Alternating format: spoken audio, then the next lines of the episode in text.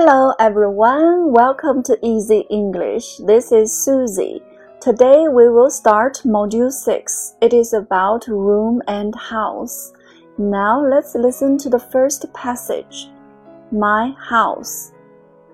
I live in a big house with my family. There are three bedrooms, a living room, a kitchen, two bathrooms, and a study. I often watch TV in the living room. I do my homework in the study. I have dinner in the kitchen. There is a big garden next to my house. In the garden, there are some big trees and flowers. They are very beautiful. I often play with my sister in the garden. I love my house. The end. 好了，下面学习 words and expressions. Bedroom, bedroom. 卧室 bedroom. There are three bedrooms in my house. 我们家有三个卧室。Living room, living room. 客厅 I often watch TV in the living room. I often watch TV in the living room. 注意，watch TV 不能说成 watch the TV。watch TV 表示看电视节目，而 watch the TV 表示看电视机，而没有在看电视节目。kitchen kitchen 厨房 my mom usually cooks in the kitchen. 我妈妈通常在厨房做饭。My mom usually cooks in the kitchen. We have dinner in the kitchen. 我们在厨房吃晚饭。Bathroom, bathroom. 卫生间。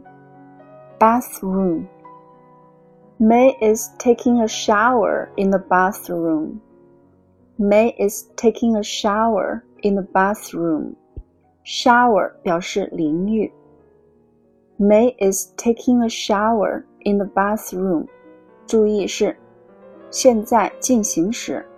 May 正在卫生间冲洗淋浴。May is taking a shower in the bathroom Study study 动词学习 study 还有名词的意思，表示书房。I do my homework in the study。我在书房做作业。注意，homework 没有复数。Garden garden 花园。Next to 注意，这里是连读，next 和 to 连读就是 next to。There is a garden next to my house。我们家房子隔壁有一个花园。Be next to，紧挨着什么，在什么隔壁？There is a garden next to my house。 我们家房子隔壁有一个花园。再来听一个例句：The computer room is next to the art room. The computer room is next to the art room. 计算机房在美术教室隔壁。My bedroom is next to the study. 我的卧室 在书房隔壁。好啦，小朋友们，今天的学习就到这里。That's all for today. Thank you for listening.